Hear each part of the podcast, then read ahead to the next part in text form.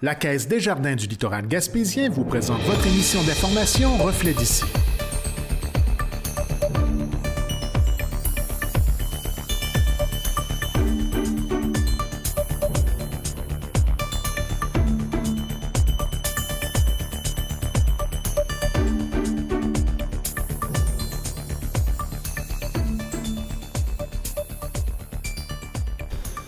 Bonjour et bienvenue dans votre Reflet d'ici. Cette semaine, votre émission des nouvelles locales et régionales est rendue possible grâce à la collaboration de Jean-Denis Laperrière et Marc Bert.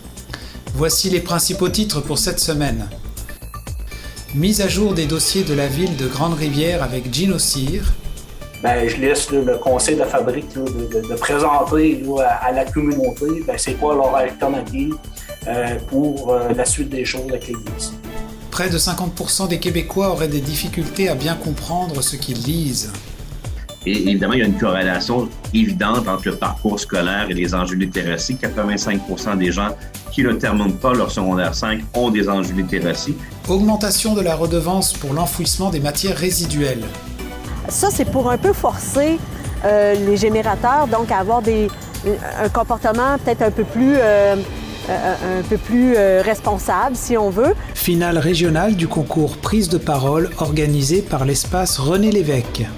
Ben, l'objectif du concours, c'est vraiment de promouvoir l'héritage de communicateur de M. Lévesque.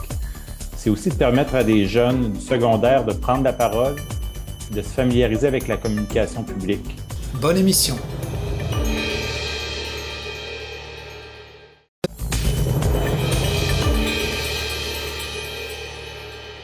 Cette semaine, on rencontre Gino Cyr pour faire un reflet de la dernière séance municipale et faire une mise à jour des dossiers de la ville de Grande-Rivière. Alors bonjour Gino, comment vas-tu? Bonjour Marc, ça va très bien.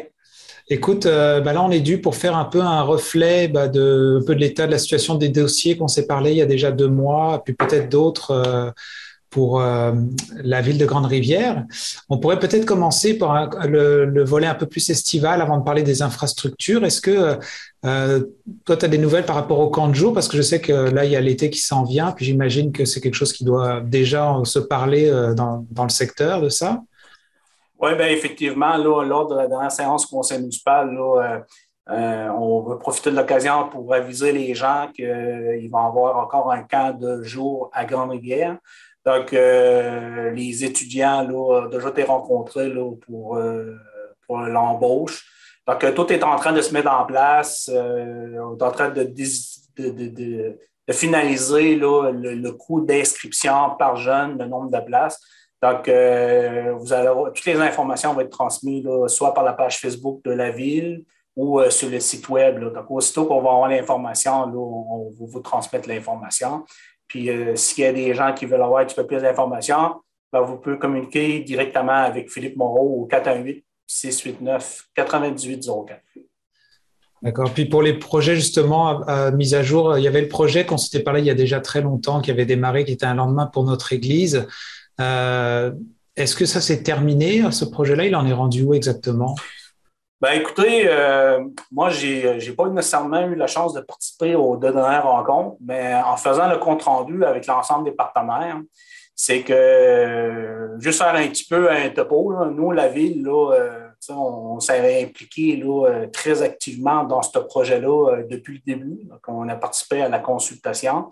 Puis euh, avec là, les argents ramassés, parce que nous, la ville, là, on, a travaillé, on est allé chercher un budget d'à peu près 170 000 avec différents partenaires. La ville a assuré la mise de fonds euh, de 10% euh, on a impliqué aussi le réseau de développement social qui, qui, qui, ont travaillé pour être en mesure d'offrir une ressource à deux jours par semaine pour nous accompagner. Puis son principal objectif, c'était de, de, commencer à intégrer des partenaires là, euh, au projet. Puis avec euh, l'entreprise euh, Entremise, qui est un peu l'architecte Francis du dossier, que lui est en train de travailler sur la finalité. Ben, tout dernièrement, on était un peu dans une approche là, transitoire. Il y avait, on avait un, on voulait faire des essais, là, entre autres, à la sacristie, euh, des activités aussi euh, dans le sous-sol. Donc, euh, il y a diverses activités qui sont faites à l'église. Mais je vous dirais que cette démarche-là fait en sorte qu'on s'est aperçu qu'il y avait un petit peu de, réticence à ce niveau-là. Donc, puis là, ça a commencé à démolir les gens commençaient à être démolisés là, au corps, autour du projet. Donc, euh, à partir de là, ben, on s'est comme rencontrés, puis euh, on a comme décidé de, mettre fin là, à ce processus-là. Donc, nous, la ville, en réalité, euh, nous, qu'on intègre un projet, c'est toujours go, no go. Donc, là, présentement, là, on est plus sur la phase du no-go. C'est-à-dire que j'ai rencontré le président de la fabrique ainsi le, le, curé et, la, la, secrétaire pour leur exposer, c'est que présentement, ben, le conseil de la fabrique qui, qui, a des administrateurs qui, eux, ont la responsabilité euh, de faire la gestion du patrimoine bâti, euh, du cimetière, ainsi de savoir qu'est-ce qu'il y en a pour euh, le chauffage, parce qu'il y a un bris, puis il y a des décisions à prendre pour cet automne. Donc, nous, on avait, là, on travaillait sur une solution, mais maintenant, étant donné qu'il y a de la réticence à ce niveau-là, ben, je laisse le conseil de la fabrique de, présenter à, la communauté ben, c'est quoi leur alternative euh, pour euh, la suite des choses avec l'Église. On, on, est on, est là présentement à ce moment-là. En réalité, on fait un pas de recul. Euh, c'est important que les gens adhèrent à la démarche. on s'est aperçu que ce n'était pas nécessairement tout le monde qui était en, en, accord de ce qui avait été proposé. Donc, moi, je respecte ça. Donc, étant donné que c'est le conseil de la fabrique qui, qui, en est responsable des, des bâtiments, que je leur laisse l'opportunité de, de, faire des propositions, puis qu'est-ce qu'ils s'entendent de faire pour la suite des choses. D'accord. Donc, un dossier à suivre. Euh, vous êtes en, en, ce moment en contact avec euh, l'Office municipal d'habitation de, de, Québec pour justement, euh, il me semble, faire vous, vous, recherchez une personne. Pourquoi exactement? Ben nous, là, à, à Grande-Rivière, l'office municipal, là, on a toujours eu une ressource euh, qui s'occupait un peu. Euh, il y a 81 logements. Là, euh, puis nous, la ville, on a comme un engagement financier, c'est qu'on assume 10% là, difficile pour cette, clientèle-là. Donc, dernièrement, là, M. Dubé, ben, il a eu l'opportunité d'avoir un autre emploi. Donc, il a décidé de relever le défi ça faisait en sorte que euh, le conseil de l'OMH, on ne se retrouvait plus nécessairement de ressources. Donc, nous, la ville, on était préoccupés à ce niveau-là parce qu'avec la clientèle qu'on a, on veut s'assurer d'avoir un service de proximité. c'est ça qu'on a expliqué. On a pris contact directement avec M. Boutin de la, direction de l'habitation sociale de l'Est euh, et Nord du Québec, la Société d'habitation du Québec. Euh, pour voir euh, qu'est-ce qu'ils s'attendaient de faire, parce que nous, ce qui est important, c'est s'assurer d'avoir un service de proximité. Donc, on, les échanges là, euh, sont en train de se faire. Donc, il y a des solutions qui sont à la table présentement. Donc, c'est un, un, dossier qu'on suit là, assez sérieusement. Donc, le, le, directeur général va faire un suivi là, pour la suite des choses. Donc, présentement, là, on a des mesures temporaires. Mais c'est sûr, certain qu'à très court terme, on va avoir au minimum une ressource euh, qui va être en mesure de pouvoir répondre directement à la clientèle de grande Est-ce que ça veut dire que vous allez ouvrir un poste ou c'est quelque chose qui se comble en interne? Comment ça se passe? Ben, c'est que normalement, avec le départ de M. Dubé, c'est que le conseil avait décidé d'ouvrir un poste, mais la Société de l'habitation à Québec, avait décidé, eux, euh, ils disaient qu'il n'y avait plus nécessairement du budget pour avoir une ressource euh, directement à Grande-Rivière, parce que l'objectif, c'est éventuellement de, fusionner éventuellement les OMH. Mais nous, à ce qui nous concerne, on, avait un peu un, genre de protocole d'entente de signer. Euh, donc, nous, c'est sûr que si on assume 10% c'est parce qu'on s'attend d'avoir certaines choses, puis, euh, puis d'avoir une ressource de proximité euh, directement à Grande-Rivière, ça en fait partie. Donc, on est dans ces discussions-là présentement, mais tout ça pour dire que les échanges qu'on a présentement, c'est positif. Euh, c'est sûr qu'il faut se donner le temps parce que pour pouvoir mettre les choses en place, mais on travaille fortement pour être en mesure de maintenir une ressource ici à Grande-Rivière. D'accord. Là, si on rentre dans les volets un petit peu plus des infrastructures, euh, bah, peut-être déjà à venir, comme la caserne de pompiers, on s'en est parlé il y a déjà deux mois. Vous en êtes tout présentement avec ce dossier-là? Au niveau de la caserne de pompiers, euh, nous, là, euh, quand on est allé en appel d'offres, quand on, savait le contracteur qui était pour avoir le contrat, ben, il y a un prix qui avait été fait, là, puis ce prix-là, il était pour un délai de, de 90 jours. Donc, euh, dans les dernières semaines, on a travaillé très fort là, parce que notre dossier avait été soumis, puis il fallait absolument, ça prenait la signature de la ministre euh, pour pouvoir là, aller de l'avant, donc, euh, parce qu'il y avait un règlement d'emprunt. Mais étant donné qu'il y avait un nouveau programme, là, il y avait le, le, le, mais il y a, tout dernièrement, il y a un nouveau programme, le PRESIM, qui a été mis en place. Puis nous, ben, étant donné que le, le quintil de la ville de Grande-Bière, le fait que c'est un projet en partenariat avec euh, la ville de Sainte-Thérèse, donc on est admissible à une bonification euh, parce qu'il y a eu des, excédents de taux. Donc, euh, ça fait en sorte que notre projet là, a été bonifié d'un aide de 11% Donc, de au lieu d'avoir 65% c'est 76 Donc, c'est intéressant. Donc, en ayant cette confirmation-là, on a confirmé à l'entrepreneur que quoi qu'on aille de l'avant avec le projet, puis euh, les travaux ben, sont débutés, là, on a débuté au début de la semaine. si vous voyez là, un peu d'action autour de l'ancien BMR, l'entrepreneur est directement sur place. Donc, c'est lui qui a le contrat de la, caserne. Euh, puis il y a aussi, euh, c'est le même contracteur pour la construction du gymnase là, à l'école Borastor. D'accord. Euh, là, on, arrive justement bah, à la fin de l'hiver, puis le printemps qui s'en vient, c'est euh, le sujet des gros rebuts là, qui arrivent euh, comme à chaque année. Euh, Est-ce que toi, tu as quelque chose de, particulier à faire comme annonce là-dessus? Ben, l'annonce, que je veux dire, je sais qu'on fait l'entrevue là, puis normalement, ça, je pense que ça passe le jeudi. Donc, tout ça pour dire que euh, c'est jeudi le 12 de mai que nous, la date là, pour mettre les gros rebuts au chemin. Donc, j'en ai parlé lundi soir à la séance du conseil municipal. Donc, si les gens ont, la chance de, prendre le, message, ben, euh, j'espère que vous avez mis les gros rebuts au chemin parce que, mais que les gens passent, euh, ils vont recueillir. Donc, mais après, là, il faut les mettre au maximum le 12. Donc, après le 12, là, si on ne sont pas recueillis, ben, je vous dirais qu'il y, a il y a la publicité qui a été faite dans le sens autant par la régie, par la MRC, par la ville. Je l'ai même annoncé lundi soir à la séance conseil municipal. Donc, nous, là, cette année, euh, c'est le 12 de mai, jeudi 12 de mai. D'accord. Euh, de toute façon, ce qu'on fait en général, c'est qu'on va diffuser euh, dès aujourd'hui, on va le mettre sur Facebook et ça va passer à la télé jeudi. Donc, peut-être qu'il y en qui vont l'attraper, qui auront une chance de, de s'en souvenir. C'est ça. Puis s'il y a des gens, des fois, là, qui se posent la question, ben, est-ce que je peux mettre telle chose au chemin? Ben, il y a la possibilité d'aller directement là, sur euh, le lien que j'ai partagé. Euh, puis ça explique clairement qu'est-ce qui est admissible et qu'est-ce qui ne l'est pas. Euh, parce qu'il y a des choses, là, je vous dirais, exemple, comme même temps du bois de construction, ben, on ne peut pas mettre ça au chemin. Puis les, les, pneus avec les jambes, on ne peut pas mettre ça au chemin, les jambes. Donc, tu sais, c'est très bien détaillé. Fait euh, je vous invite à respecter ça parce que vous allez mettre des choses au chemin puis ils vont rester là. D'accord.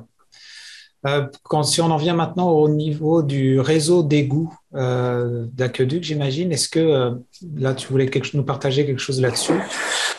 Ben, la seule chose que je voulais partager, c'est qu'on est rendu au mois de mai, puis normalement, là, les travaux étaient supposés de débuter lundi le 9, là, le début du chantier, mais comme on sait, au début de la semaine, il y a eu un peu une manifestation avec les artisans, les, camionneurs. Euh, puis euh, les échanges que le directeur général a eu avec euh, le contracteur en charge du, projet. normalement, ça va débuter à partir de, de lundi prochain. Donc, ils sont en train de planifier les travaux. Puis, euh, puis comme, comme ça avait été euh, soutenu normalement, là, on s'attend qu'à la fin juin, les travaux vont être terminés. D'accord. Est-ce que tu pourrais nous parler peut-être un peu plus du programme Renault Région, justement, euh, par rapport à la ville de Grande-Rivière? Oui, bien, au niveau du programme Renault Région, là, on a parlé aussi à la séance du conseil municipal dans les propos du maire. C'est que la semaine passée, lors du conseil des maires, euh, on a eu comme pour information qu'on va, euh, il va y avoir une autre période d'inscription. Donc, euh, pour les gens qui veulent adhérer au programme. la dernière fois, on était chanceux, on était cherché à peu près 1,2 million d'argent qui nous a permis de, passer pas mal à travers de l'ensemble de la liste. par contre, on sait qu'il y a encore des dossiers qui n'ont pas encore été réalisés. Que je veux juste dire aux gens que les gens qui sont déjà inscrits, qui sont admissibles, ben, ces gens-là, vous êtes toujours priorisés dans la liste. Par contre, étant donné qu'on a pratiquement passé à travers de la liste, il va y avoir une période d'inscription générale pour toutes les municipalités de, de du Rocher-Percé. Donc, euh, aussitôt qu'on a les dates, parce que c'est la MRC du Rocher-Percé qui est en charge de ce dossier-là, donc, euh, ça va être là, diffusé là, euh, dans les journaux, sur les médias sociaux, mais je vous dirais que ce qui m'était dit, ça va être plus à la fin mai, début juin là, pour la période d'inscription. D'accord. Donc, juste pour faire un petit rappel rapidement, euh, ce programme-là, il permet aux gens de, déposer une demande d'aide pour faire des rénovations. Euh. C'est ça. C'est euh, le programme Réno Région, c'est pour permettre à, une certaine clientèle. il y a des paramètres identifiés, tout dépendant du revenu au sein de la résidence, la valeur de la maison. donc, quand il y a des gens qui ont des, bris majeurs, euh, donc, il y a possibilité d'aller chercher une, partie d'une subvention selon le taux d'aide qui, est accordé euh, pour euh, faire les travaux. L'objectif du programme Réno Région, c'est de, permettre aux gens de rester le plus longtemps à leur maison. puis c'est un programme qui est là pour aider une partie. Donc, par contre, je vous dirais que les paramètres, c'est vraiment fixé lié avec l'ancien, le rapport d'impôt de l'année passée. Donc, euh, tout dépendant du montant de revenus gagnés, euh, ainsi que euh, les, travaux, la valeur de la maison, c'est toutes des choses qui sont considérées. C'est pour ça que c'est pas nécessairement admissible pour tout le monde. C'est pour aider peut-être les gens là, plus à, faible revenu, pour pouvoir les aider de, de, faire certains travaux majeurs au sein de leur maison. Donc, quand le programme là, va être affiché, il y a un formulaire à compléter. Donc, euh, nous, on va transmettre l'information. Puis euh, les gens, ben, ils vont avoir à compléter. Puis après, il y a une analyse qui est faite dans la. Euh, puis c'est eux qui s'enlèvent les informations recueillies, qui vont être en mesure de vous dire si vous êtes admissible ou pas. D'accord. Maintenant, d'un sujet qui, fait jaser un petit peu euh, un peu partout en Gaspésie, parce que c'est quand même, euh, on est assez limité des fois dans le sujet des places euh, en habitation, mais aussi au niveau des, CPE et des garderies. Toi, tu avais une annonce à faire spécialement pour la ville de Grande-Rivière à ce sujet-là? Ben, écoutez, on est heureux de l'inauguration qui s'est faite jeudi passé. Là, maintenant, il y a 21 places additionnelles qui s'est ajoutées au CPE euh, à Grande-Rivière. Donc, ça a pratiquement augmenté 25% la capacité. Euh, je sais que c'était un projet qui était des cartons depuis 2013. Euh, en 2017-2018, on avait été approché pour relancer le projet. Puis ça, prenait une participation financière de la ville pour euh, être en mesure d'aller de, de l'avant. Donc, on, a travaillé fort de ce sens-là. Euh, je veux juste euh, profiter de l'occasion pour un beau bravo à Hélène puis à Liette qui, ont travaillé sur ce dossier-là, puis qu'ils sont en mesure de nous présenter le projet final. L'entrepreneur, NR Duby, donc, fait un un excellent travail c'est intéressant de voir que on a des défis, là, mais on a 21 places, puis euh, on, a d'autres projets. Là, euh, à partir de la mi-mai, on s'en va là, en appel de projet pour euh, la construction des, des, blocs appartements là, neufs aussi. Donc, on veut mettre en place un minimum de 30 unités additionnelles. C'est sûr, certain que c'est pour une certaine clientèle, mais le but, c'est offrir du logement parce qu'on euh, en a besoin. je, le dis, on a besoin de 90 115 unités euh, dans la MRC Rocher-Percé. Puis, euh, on veut autant développer pour les personnes âgées, clientèle, jeunes professionnels, puis services de garde. Donc, on est dans cette action-là. Je sais que c'est un défi à la grandeur du Québec, mais nous, la, ville de Grande-Bière, malgré qu'on est une petite municipalité avec euh, la Corporation de développement économique, puis, euh, puis la synergie on, met en place, ben, on fait tout pour essayer de mettre de l'avant des projets au niveau du logement, euh, services de garde pour améliorer la qualité de vie des citoyens de la communauté de Grande-Rivière. D'accord. Bon, bah, ça fait pas mal le tour, je pense, pour le reflet. Il y avait peut-être la zone d'économie bleue. Je ne sais pas si on en parle la prochaine fois ou si c'est quelque chose que tu voudrais nommer maintenant. Ben, la zone de Canemi Bleu, euh, je vous dirais qu'on a eu là, une rencontre dernièrement puis, avec le comité interministériel, puis le projet est complet. Donc, le dossier qui a été déposé en collaboration avec Rimouski, il est complet. dans les dossiers, c'est sûr qu'il y a des projets majeurs à l'intérieur de ça. ce qui nous a été proposé, c'est qu'il y a deux comités qui vont être mis en place euh, un au niveau des infrastructures, puis au niveau de la réglementation, puis un autre plus au niveau du milieu de vie, euh, parce que ça, implique euh, l'implication de divers ministères. Donc, ils veulent mieux s'approprier le projet pour mieux planifier les choses. Puis après, la prochaine étape, bien, ça, ça appartient aux politiques de savoir le moment que ça va être annoncé.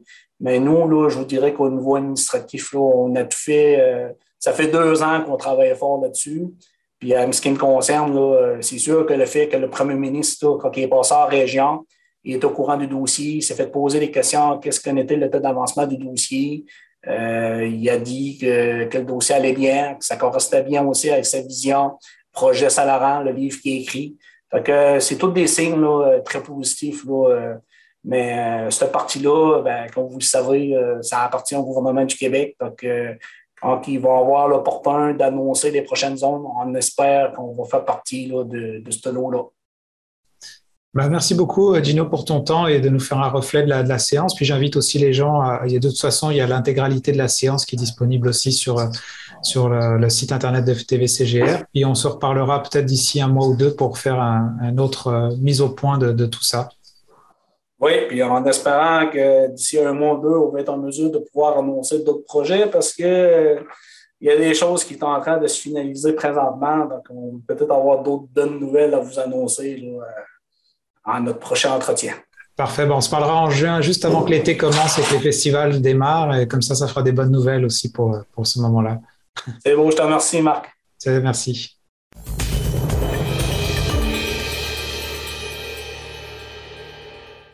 Pierre Langlois, économiste, a réalisé un rapport pour la Fondation pour l'alphabétisation qui démontre des enjeux en littératie au Québec. Un reportage plus complet a été préparé pour l'émission Enjeux de société. Voici un extrait. Alors bonjour Pierre Langlois, comment allez-vous? Très bien, très bien, ça va bien. Euh, donc vous êtes économiste et auteur de, l'étude là qui nous fait qui fait en sorte qu'on va qu'on se parle aujourd'hui là qui s'appelle aperçu d'un indice de grande vulnérabilité dans plusieurs villes du Québec. Ben, avant qu'on aille dans le, dans les détails de, ce sujet-là, euh, pourquoi est-ce que la, Fédération pour l'alphabétisation vous a approché déjà, vous, pour faire cette étude-là?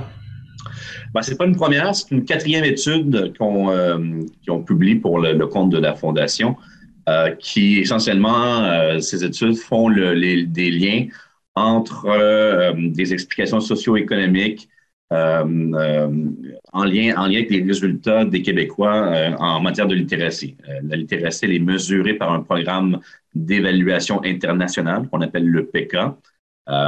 et bon, ces résultats-là ben, viennent évidemment avec un, rationnel socio-économique et on tente aussi d'expliquer la répartition géographique de ces résultats. Alors, on est allé un peu plus loin dans cette étude parce qu'on s'est attardé dans au cas de la, des enjeux de littératie, mais en milieu urbain.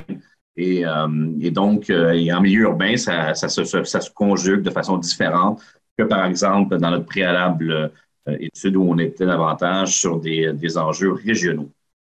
Mais est-ce que justement, ça veut dire que vous faites le constat que en milieu urbain, retrouve, vous faites le lien entre les situations précaires et les problèmes de littératie. Donc, est-ce que ça veut dire que en région, c'est moins le cas par rapport à la? Exactement. Donc, en, milieu urbain, dans, dans, les grandes villes, alors on a un échantillon de 49 euh, grandes villes, cités régionales dans l'étude. Euh, ces enjeux de littératie vont souvent venir avec des enjeux de sécurité du revenu.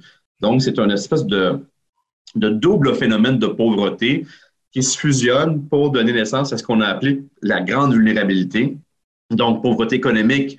Donc, on s'est concentré sur des gens qui sont sous le seuil de pauvreté, qu'on appelle la mesure du panier de consommation, la MPC, et euh, évidemment, les gens qui sont sous le niveau 3 en littératie, donc phénomène de pauvreté sociale. Donc, on, on fusionne ces deux éléments-là, c'est ce qui donne euh, naissance à cet indice de grande vulnérabilité.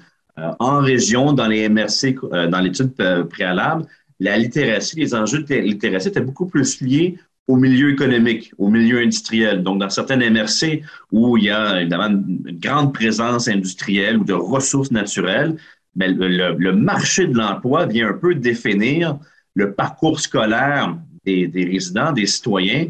Et évidemment, il y a une corrélation évidente entre le parcours scolaire et les enjeux de littératie. 85 des gens qui ne terminent pas leur secondaire 5 ont des enjeux littératie. Et les grands gains en littératie se font vraiment au niveau de la formation collégiale.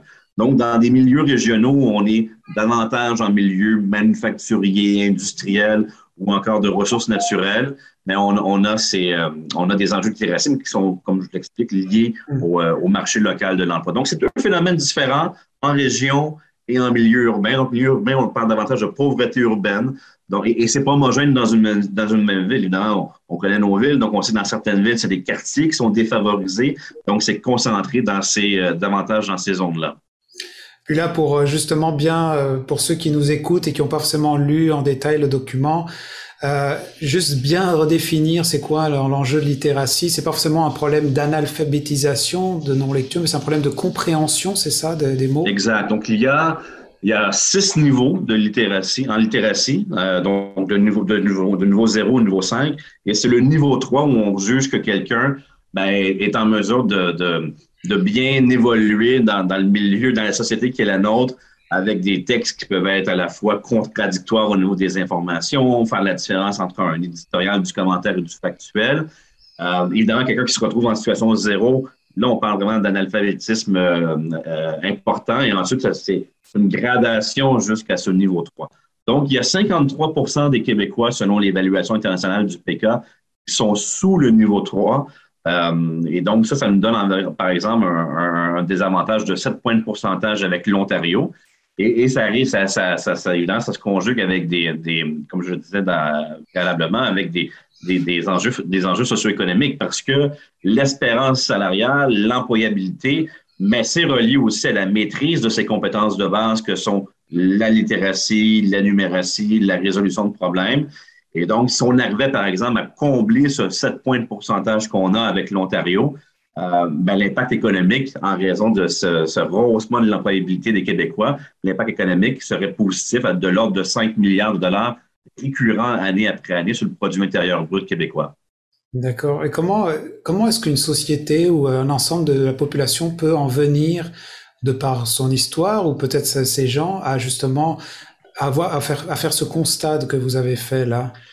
Ben, ces résultats, ils s'expliquent un peu, c'est un, mélange de, tout ce que vous venez de dire, c'est-à-dire, oui, il y, a, une perspective historique, hein, quand on, s'attarde un peu à l'histoire nationale de l'éducation au Québec, c'est quand même récent, il hein, faut, remonter aux origines euh, du rapport parent, et, donc, ce qui fait en sorte que dans nos strates d'âge, donc dans l'étendue démographique de nos résultats, il y a beaucoup de gens qui ont des enjeux littératie. C'est souvent concentré chez, euh, chez les plus âgés, donc chez les 50, 55 ans et même chez les aînés. Donc, il y a, quand même une dichotomie avec les plus jeunes.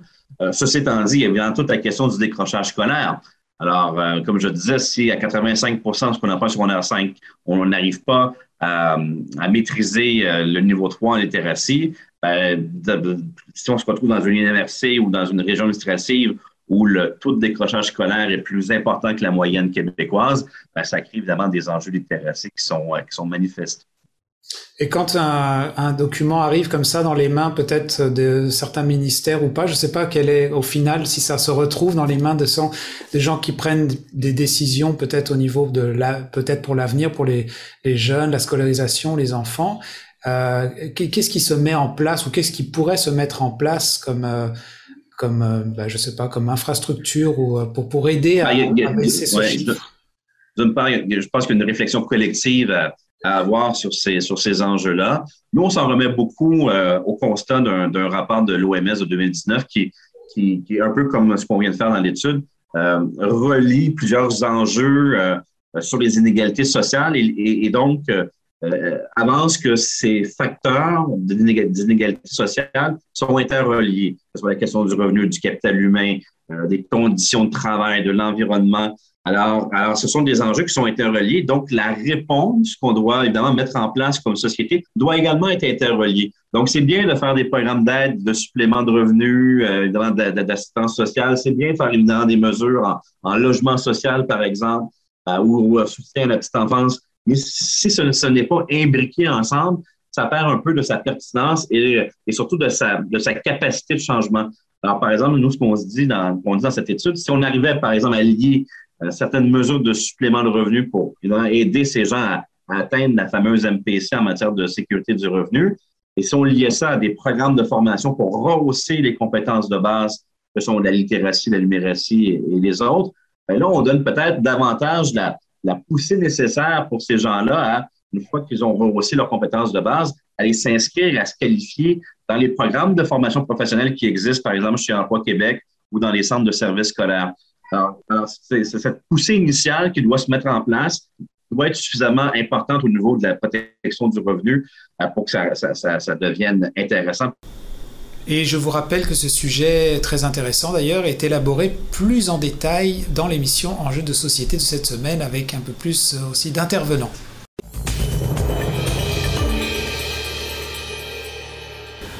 Avec euh, Nathalie Drapeau, directrice générale de la Régie de traitement des matières résiduelles de la Gaspésie, Jean-Denis Laperrière discute de l'augmentation de la redevance de à l'enfouissement, des priorités estivales et du réemploi de ce qui se retrouve à l'écocentre. Alors, je suis en compagnie de Nathalie Drapeau, directrice générale de la Régie intermunicipale de traitement des matières résiduelles de la Gaspésie. Bonjour. Oui, bonjour. Alors, euh, on a plusieurs euh, sujets euh, aujourd'hui. Mhm. On va commencer par l'augmentation de la redevance qu'on a entendu parler dans, la dernière semaine. C'est quoi cette redevance-là?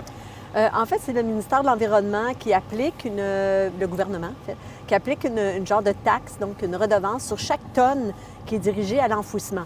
Alors, quand on, à la maison, alors, quand on choisit de mettre les matières euh, dans le bac à déchets, plutôt que d'utiliser son bac brun, euh, puis de composter, puis de recycler avec son bac bleu, euh, ben, à ce moment-là, on paye une taxe de 24 environ ces temps-ci.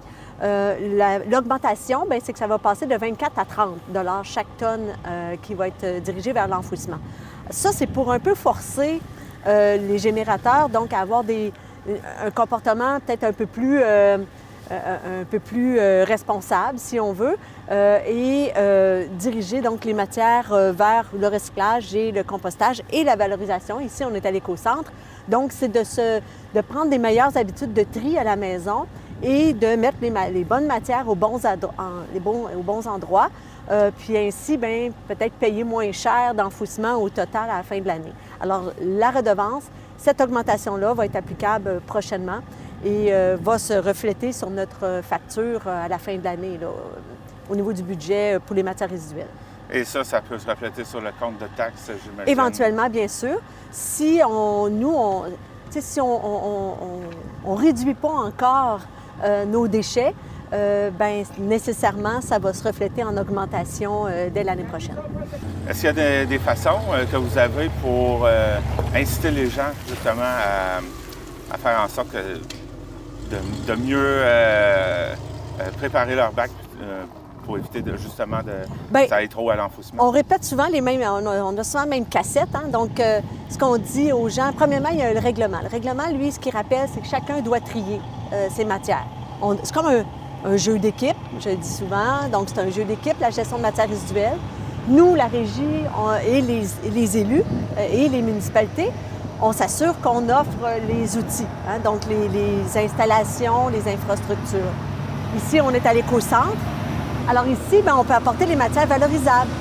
On ne met pas dans notre poubelle des bouts de bois, puis de la peinture, des huiles, puis euh, des, piles, euh, c'est préférable de venir porter ça à l'éco-centre et de venir disposer ça au bon endroit.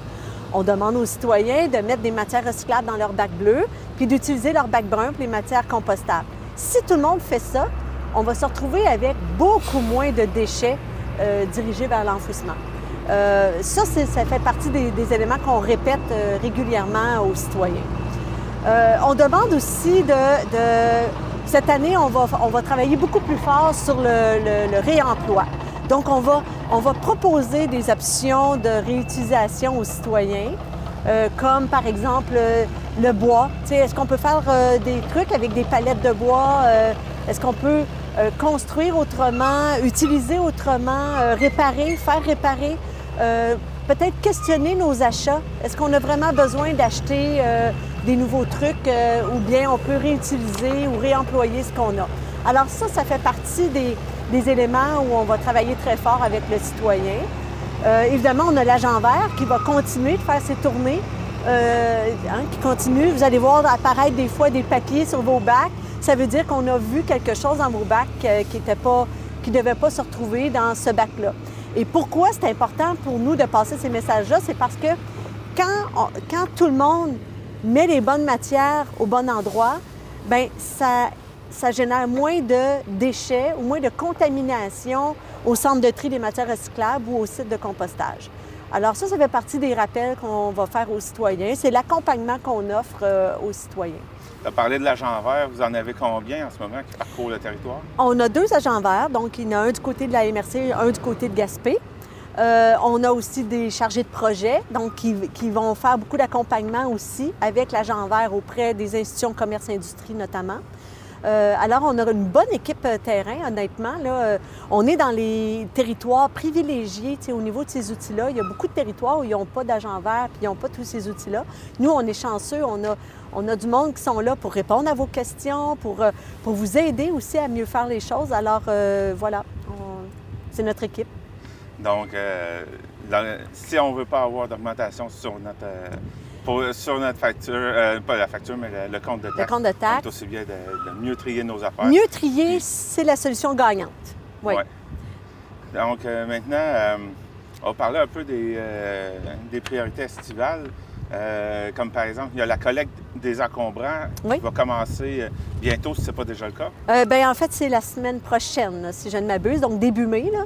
Euh, alors, ben, la semaine du 9 mai, si je ne me trompe pas. Alors, il y a la collecte des encombrants.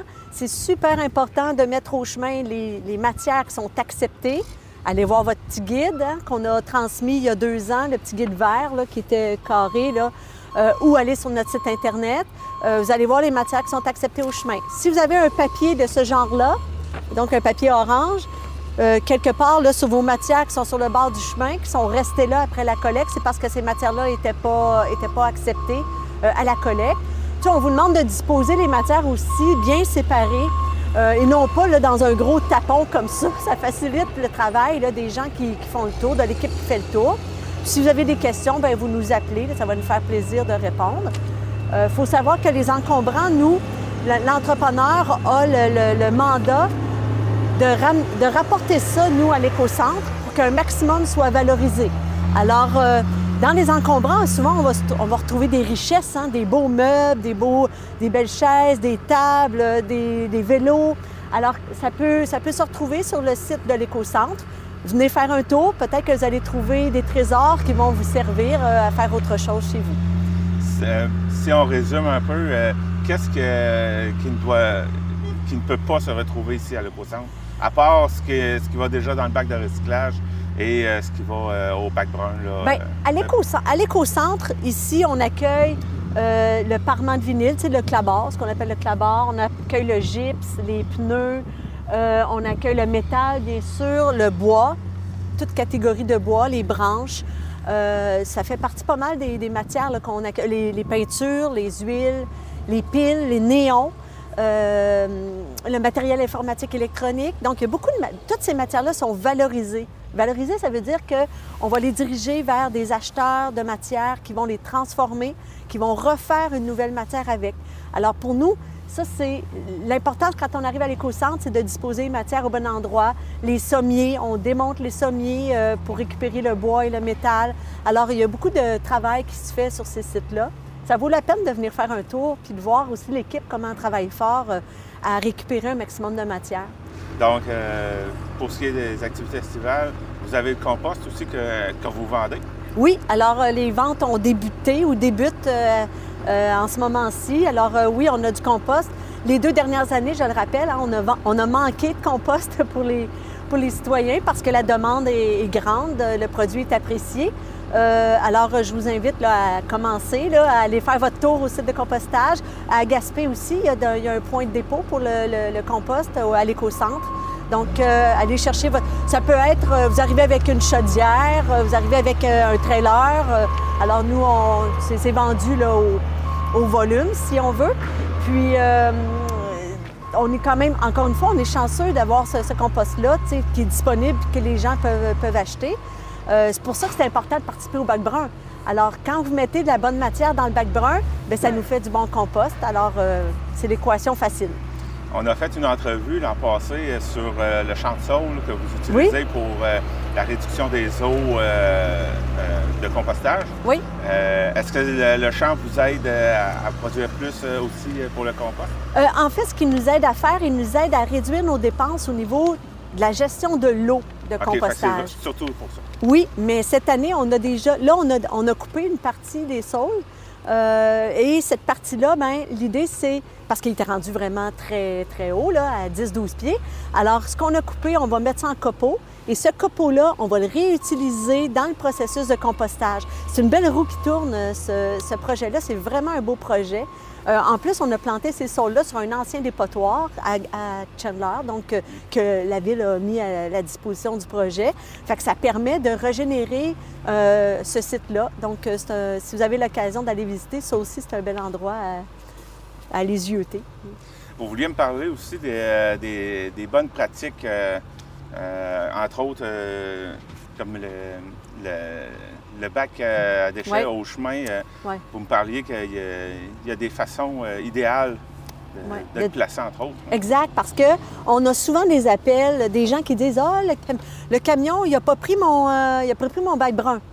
Mais ce qu'il faut vous dire, c'est quand, le, quand le, chauffeur est dans son camion, là, si vous placez le bac brun derrière le bac à déchets ou derrière le bac bleu, il ne voit pas le bac brun.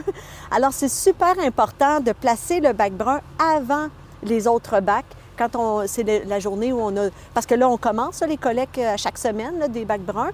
Fait que c'est très important de disposer votre bac brun avant votre euh, bac euh, bleu ou votre bac à déchets pour que le camion, lui, que, le chauffeur puisse bien le voir. Puis dans ce, contexte-là, il l'oubliera pas. c'est important aussi de, mettre son bac au chemin quand il est plein. Et là, je parle spécifiquement du bac à déchets ou du bac de récupération.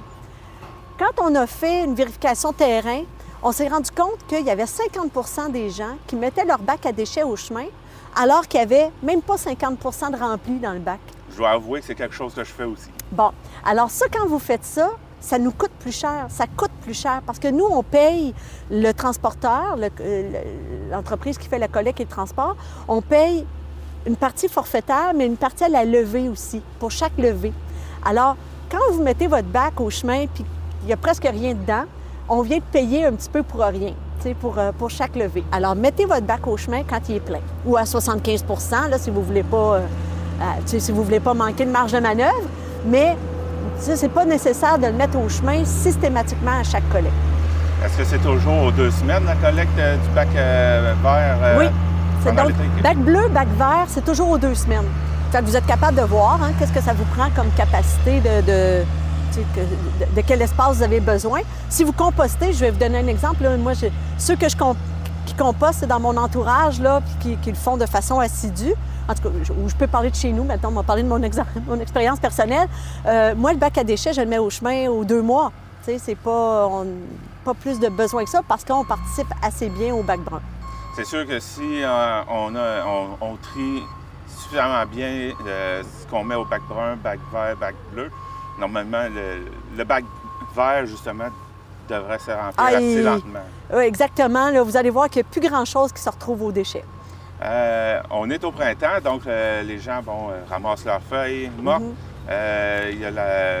Puis aussi, il y en a qui vont mettre, le... quand ils vont tendre le gazon, ils vont ramasser le gazon et mettre ça dans le bac brun. Mhm. Mais vous parlez de, Comment vous dire ça? Herbicyclage. L'herbicyclage, oui.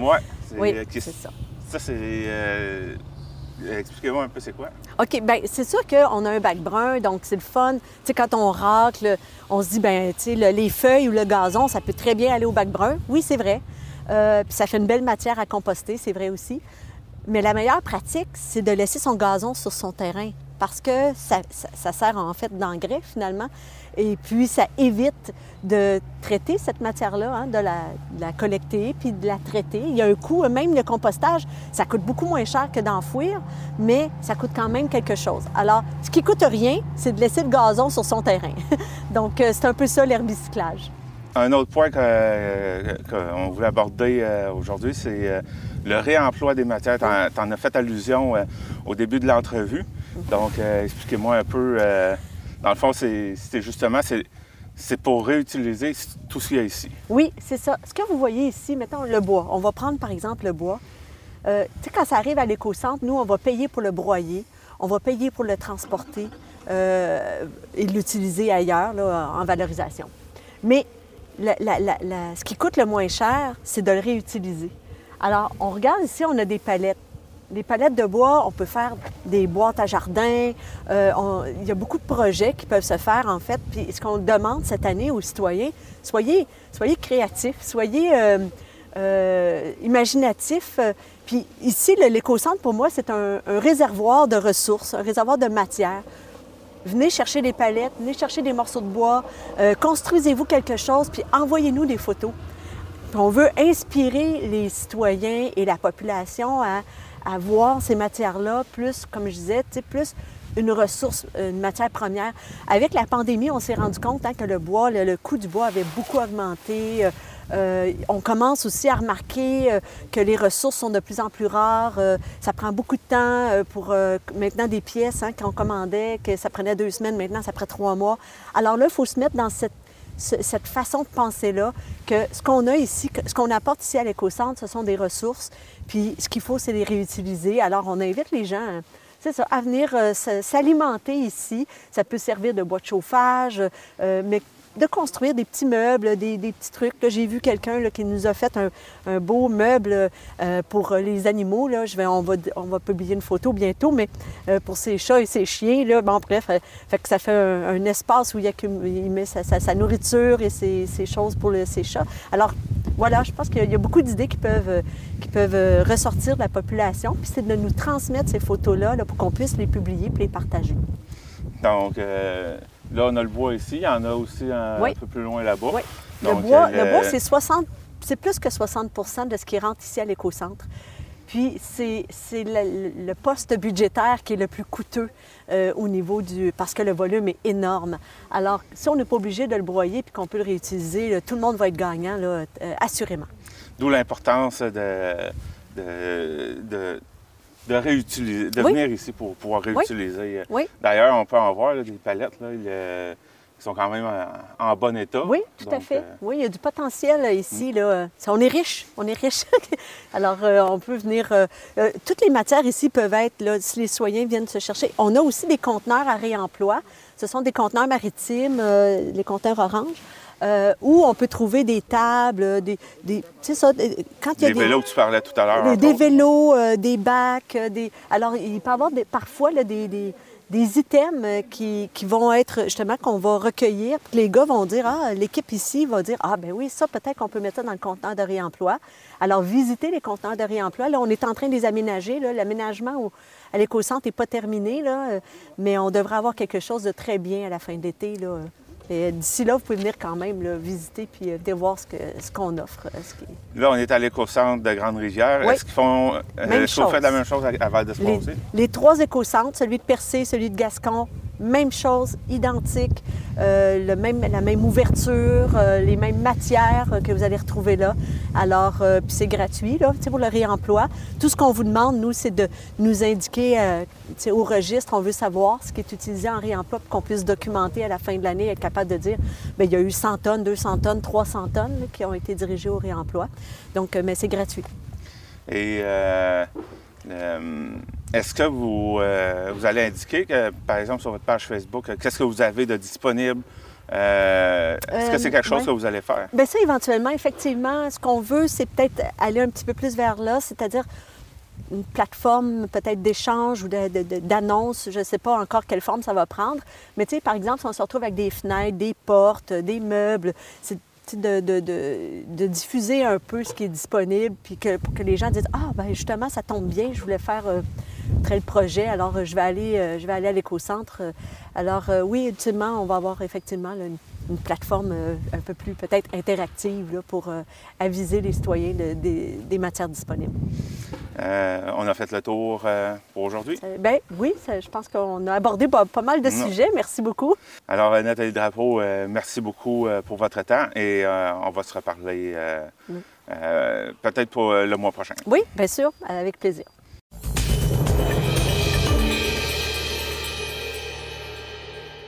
Alors, le 14 mai prochain, ce sera la, finale de la, première édition du concours Prise de parole organisé par l'espace René Lévesque.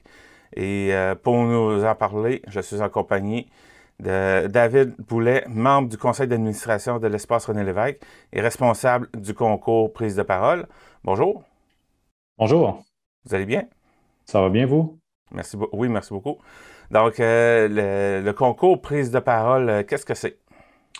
Le concours euh, prise de parole, c'est une idée qui a germé il y a à peu près un an et demi à l'espace René Lévesque, au conseil d'administration, qui vise, qui est axé sur la prise de parole justement et qui, est organisé en collaboration avec les écoles polyvalentes du Centre de services scolaires René Lévesque pour cette première édition.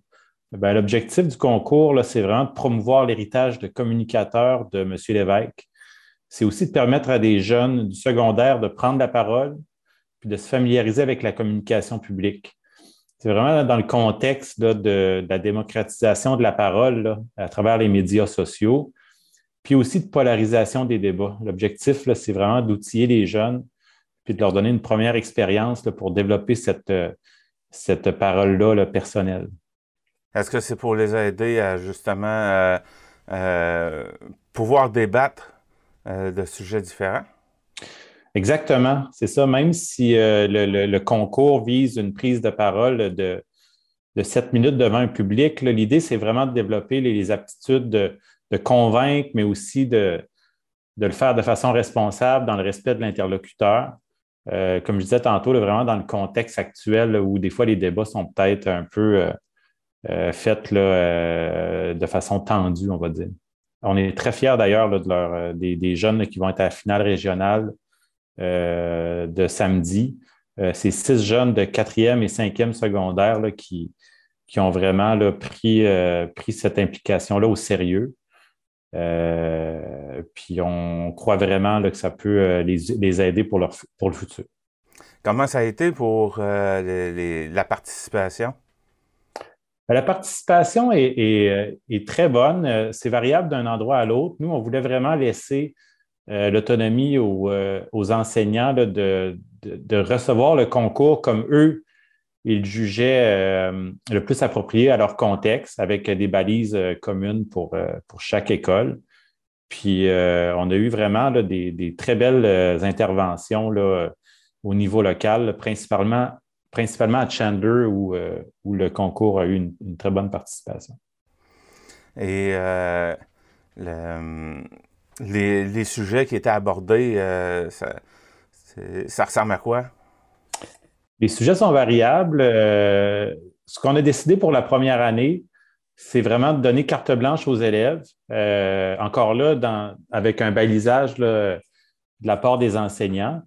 Euh, mais vraiment de leur donner le choix du sujet. Puis ce qu'on a là, pour la finale régionale, c'est des sujets qui vont de la liberté d'expression au tatouage, en passant par euh, le féminisme et euh, le, gouvernement, le gouvernement mondial. Donc, il y a vraiment pour tous les goûts. Puis ce qu'on découvre à travers ça, c'est que en ayant le choix du sujet, les jeunes développent vraiment une prise de parole personnelle. Euh, comme c'est un concours, euh, comment, ça, comment ça va se passer euh, pour la finale? parce que, bon, un concours, il y a un, gagnant, donc l'évaluation pour le concours, la, finale va se faire comment? La, finale inclut cinq jeunes de Chandler et Carleton, six jeunes, c'est-à-dire. Puis, comme je disais tantôt, ça va être une intervention de sept minutes. Euh, sur un sujet, qu'eux ont choisi.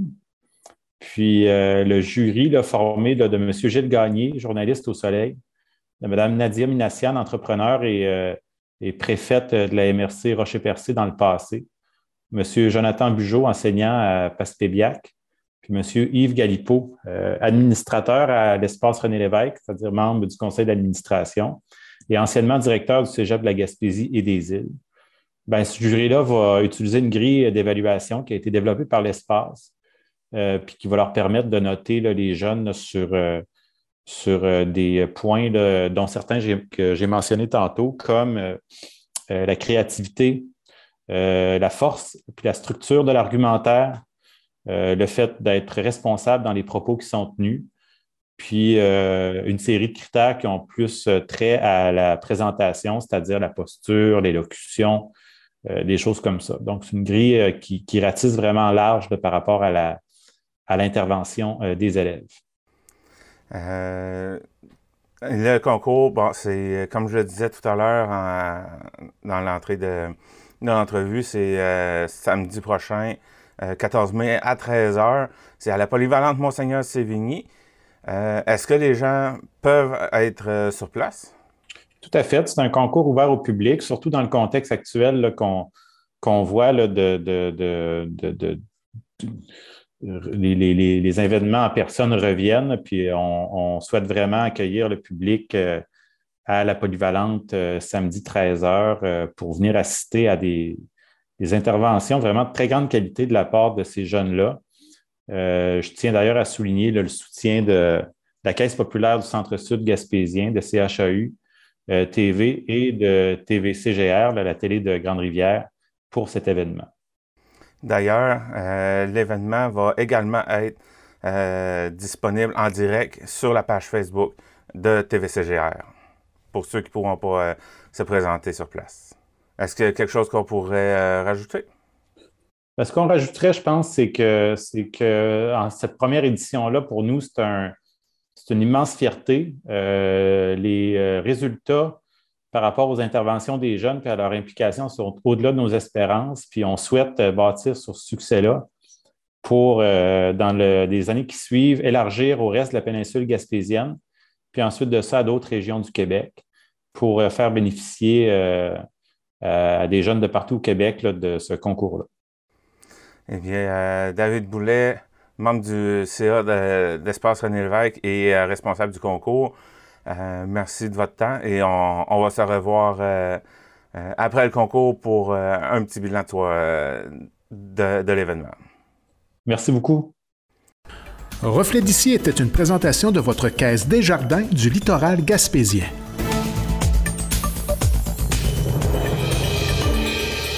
Merci d'avoir été à l'écoute de votre reflet d'ici. Nous vous invitons à consulter notre site internet tvcgr.com.